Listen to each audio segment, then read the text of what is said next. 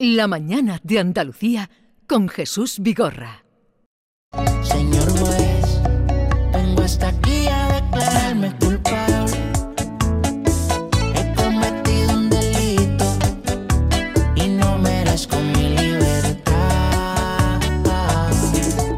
Señor juez eh, Emilio Calatayud, buenos días.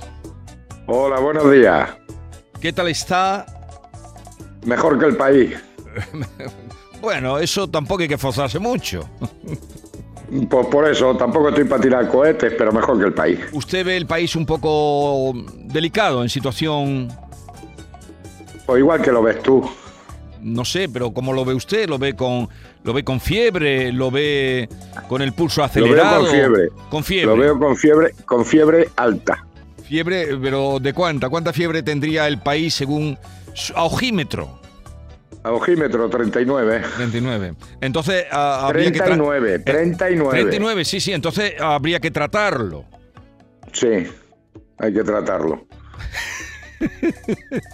hay que tratarlo, sí.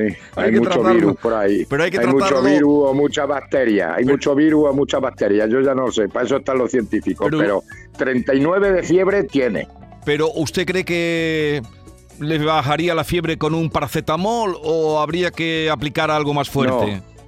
Algo más fuerte, algo más fuerte. Corticoides. Bastante más fuerte. Corticoides. Pues sí, a lo mejor, o adrenalina. No, adrenalina dispararía la cosa. Ah, sí, bueno, pues entonces para bajar la cosa, el paracetamol, pero Vale. grandes dosis o algo más fuerte. No sé, yo no soy médico. Vale, vale, vale. Eh, desde el barrio del Albaicín, Patrimonio de la Humanidad, aquí está el juez Emilio Calatayud, Patrimonio. De la UNESCO, patrimonio de la UNESCO. Pero eso lo da, es Patrimonio de la Humanidad que lo da la UNESCO, Patrimonio, ¿no? Ah, sí. Pero vamos, que está fatal. ¿Y en qué se nota que el Albaicín es Patrimonio de la UNESCO? No, en nada, no se nota en nada. Hombre, No algo- se nota en nada. Le habían estado. Hola, juez, ¿qué tal? Soy eh, Beatriz, encantada de saludarle. Eh, que le habían Hola, dado. igualmente. Le habían dado un lavado de cara, ¿no? Al Albaicín, estaban levantando las calles, estaban en obra, además creo que ya habían terminado con mucha celeridad, ¿o no? Sí, pero las calles, bueno, pero las casas y el vecindario y todo eso está peor que antes. ¿Sí? Vaya. Ujú. Sí, Sitio tan te lo digo yo porque vivo, vivo en el Albaicín. Sí, Y pero, entonces sé cómo está el barrio y está hecho una pena. pero a ver, siguiendo con el símil eh, de estado de, de salud, el Albaicín encuentra usted que está herido. Está herido, sí, está muy herido. Yo de los barrios históricos de toda España, que los conozco prácticamente todos, el más abandonado que hay. Este para, escayol- para escayolarlo. Me río por su forma de expresarme, ¿eh? no lo tomen a mal, pero me duele lo que usted me cuenta. Eh, Pero ¿qué te voy a contar? Más me duele a mí que llega aquí en el 84 y ha cambiado completamente el Albaicín. pero ha ido a peor. Sí, no, a, a mejor no ha ido, si no te lo diría. A mejor no ha ido, ha ido a peor. Usted se instaló Mira, en... te lo voy a decir. A. Mira, las señores, los señores mayores, los vecinos de toda la vida, se están muriendo. Porque se están muriendo. Y luego los jóvenes se van para abajo. Entonces, ¿qué pasa? Que tenemos mucho apartamento turístico, mucho tal, pero tenemos el barrio sin vigilancia, sin control y sin nada. Un desastre.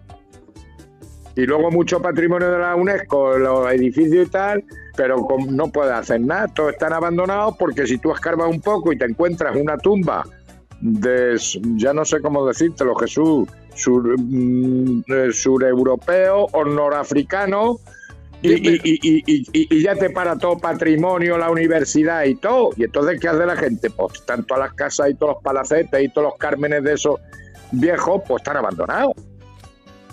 Pues yo que tenía la idea idílica de que vivir en el Albaicín como usted, pues era levantarse y ver la Alhambra, la Colina Roja. Eh, Eso no es así. No, no es así. No es No es así. así. Vale, vale. No. Eh, Y vamos no a... digamos si te sube, y no digamos si te sube a las cuevas del Sacromonte, San Miguel Alto. Vamos. Que no, que no. Que no, que no. Va, y lo dice un Que no. albaicinero, lo dice un albaicinero. Señor juez, eh, vamos a, a otro asunto que este ya sí que le compete más. La memoria anual de la Fiscalía Superior de Andalucía ha, Sí. hecho- ha publicado su memoria, ayer la dieron a conocer. Sostiene que el consumo excesivo de pornografía es el causante de un aumento considerable de los delitos sexuales perpetrados por menores. Y añade, estos son los datos, En Andalucía se han incoado durante eh, el año pasado 413 expedientes por delitos sexuales. Estamos hablando de menores. 161 Sí. de agresión sexual y 252 por abuso. Esto el año pasado. En Huelva, por ejemplo, se ha duplicado el número de expedientes abiertos. En Cádiz los, los procedimientos por agresiones sexuales a menores de 16 años se han disparado un 25%. ¿Qué análisis hace usted de esta memoria de la Fiscalía Anual de, de Andalucía? Pues nada, pues mira que yo no había leído la memoria ni la voy a leer, ya me lo estás diciendo tú. Pero vamos, que eso te lo he dicho yo hace tiempo ya. Que a mí no me hace falta la memoria de la fiscalía ni nada, que yo lo veo en mi juzgado. Pues claro, pero no solamente se debe a los móviles a las redes sociales, se debe a la mala educación. Si todo es un problema de educación. Y yo lo atribuyo a lo mismo. Pérdida de autoridad de los padres, pérdida de autoridad de los colegios y desde luego el acceso y regalar móviles, internet y tablet, historia con ocho años. Si te lo digo siempre, si hasta los niños de dos años, para que los padres no les den el coñazo al niño tomándose una cerveza, le sacuden la tablet o el móvil, pues ya está. Luego le da a los ocho años, nueve años, un móvil con internet, con toda la historia, pues ya estamos de albañiles. Pero que eso lo vengo yo diciendo hace 15 años, Eh, no hace ahora la memoria de la fiscalía. Sí, y por- yo lo he visto este año, todas las delitos de agresiones contra el honor, contra la intimidad entre menores. Y estoy hablando incluso de relaciones sexuales de niñas de 12 años. Es que yo le he traído esto porque me acordé de usted cuando lo leía, porque... eh, Ah, amigo, ¿ves cómo ya estabas tú informado más o menos? Sí, es de- como los estudios de la Complutense. A mí no me hacen falta estudios de la Complutense, de la Autónoma de nada. Si yo lo veo en mi juzgado.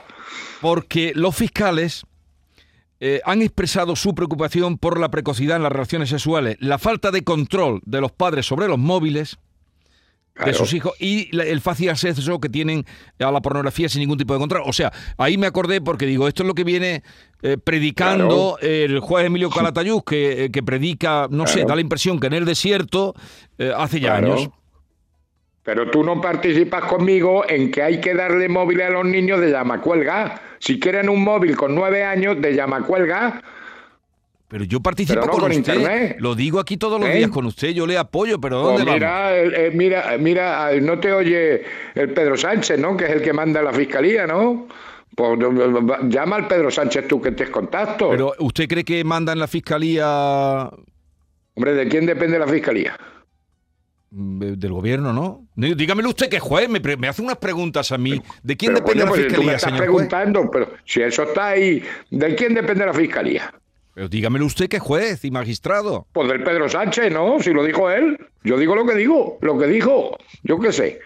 ¿De quién depende la fiscalía? Yo creo que depende del Pedro Sánchez, ¿no?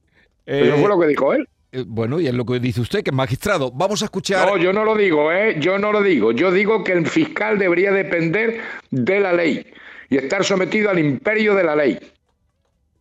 Eso es lo que digo yo. Pero, pero, el Ministerio Fiscal está sometido al principio de legalidad. Pero, ahí pongo el pero. Eh, cambiamos de tema, ya que no podemos arreglar esto. Eso. No, sí, coño, pues sí lo podemos arreglar. ¿No ves que está herido el país con 39 de fiebre? A ver, el A otro ver, día recibía... Lo pilla, lo pilla. Lo que, es pillo. que, como dicen que en la radio no cabe la ironía, lo- lo- a ver si lo pillan. Lo voy pillando. Eh, el otro día un Ah, padre... bueno, yo me alegro. Un padre nos decía esto, que quiero que, que escuche. de la gente es total.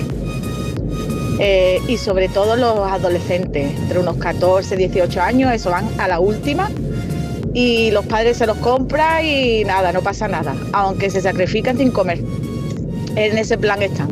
Si el niño quiere un iPhone de 1.300 euros, ahí tienen el iPhone de 1.300 euros. Vamos, lo digo porque lo he visto en mi tienda, de, de decir comentarios de este mes vamos a estar un poquito a para comer. Una vendedora de móviles nos contaba esto el otro día, me acordé de usted, claro. Eh, Claro. Señor juez. Eh, otro tema muy de actualidad candente y además en, en Granada. Eh, un juzgado, el juzgado de violencia sobre la mujer número uno, ha impuesto a un hombre eh, que envió mensajes despectivos a su mujer, pues eh, una, una condena que, bueno, de- no sé, a algunos les ha parecido un poco, un poco eh, estricta. Uno, el hombre llegó a ser detenido, esposado y trasladado a los calabozos, de hecho, hasta que declaró ante el juez. eh, y bueno, pues le, le ha- le han caído cinco días de arresto domiciliario por y estos son palabras eh, entrecomilladas, lógicamente, por mandar a la mierda a su pareja. Pero lo que también llama la atención es que la pareja le devolvió el regalo y sin embargo a ella no le ha ocurrido nada. Parece ser, según el juez, que porque no citó la palabra mierda, sino que envió un emoticono pues mm, con forma de, de caca. ¿Esto usted cómo lo ve? Yo Claro, no veo, ¿no? yo digo, yo no lo veo. Yo digo que todos somos iguales ante la ley, pero unos más iguales que otros. Pero, pero ¿cómo, ¿cómo se acoge a derecho si, si es el mismo mm, delito, es la misma falta, ¿no? Mm, eh, ¿Por qué Ya, cambia el hecho de que no se haya citado la, la palabra en sí? Y, y el emoticono parece que, que- que Claro. resta valor cuando, cuando muchas veces eh, ¿eh? las imágenes valen más que mil palabras. A lo mejor el juez o la jueza no sabe lo que es un- el emoticono ese, yo qué sé, pero que el juez esté la justicia. Por eso digo que todos somos iguales ante la ley, pero unos más iguales que otros. Entonces, yo qué sé, jueces tiene la justicia, como doctores tiene la iglesia o con lo que se dice no- normalmente, yo qué sé. Yo siempre digo que, eh, eh, ahora que también el, el- el marido es tonto por mandárselo por WhatsApp, porque no se lo dice de viva voz, pero bueno, pero ese es el peligro, pero que todos somos iguales ante la ley, pero unos más iguales que otros, y lo estamos viendo constantemente. Y luego ya las resoluciones judiciales, pues me imagino que recurrirá el, el marido. Pero bueno, pleitos tengas y los ganes. Pleitos tengas y los ganas. Eh, eh, usted destacaba esta semana en su blog, que pueden entrar en el blog del juez Emilio Calatayud, que él ahí va comentando con frecuencia, eh, una gran noticia, hablaba mm, entre de tanta rareza como la que aparece por aquí, y es que se ha reabierto un colegio con cinco niños, un cole que llevaba cerrado más de 30 años. Eso ha sido en un pueblo que se llama Enis, Sí, eso es una gran noticia. provincia de Almería. Cuando, claro, cuando se abre un colegio es una felicidad. Primero, para el pueblo. Y segundo, para los niños y para esos maestros. Claro que es una alegría. Mira, el otro día me hicieron una entrevista porque se cerraba Campillo. Sí. Pues me dio mucha Ah, que- pena. ah, Siempre que se no, no, pero esto, esto es noticia, que se cierra Campillo. Claro, se cierra Campillo. Ese está en subasta, se vende. Pero que se abra un colegio, gloria bendita, gloria bendita que se abran los colegios.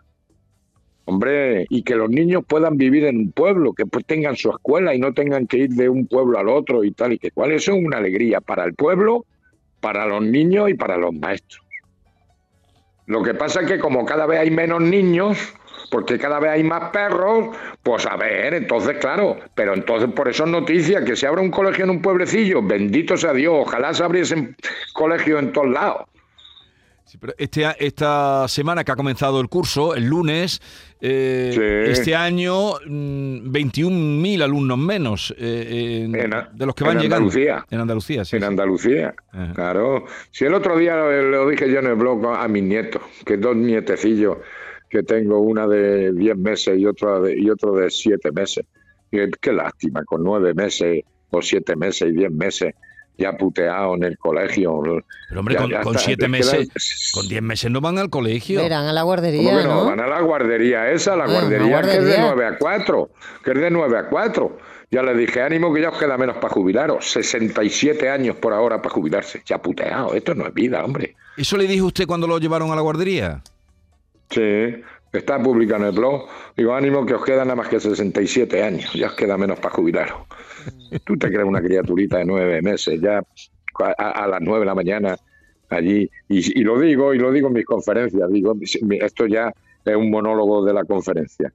Digo, la mayoría de los niños, cuando estaban los niños a los tres años, digo, esto de que los niños a los tres años vayan al colegio, tú lo vemos en la tele todos los días en el telediario y el 90% de los niños entran llorando.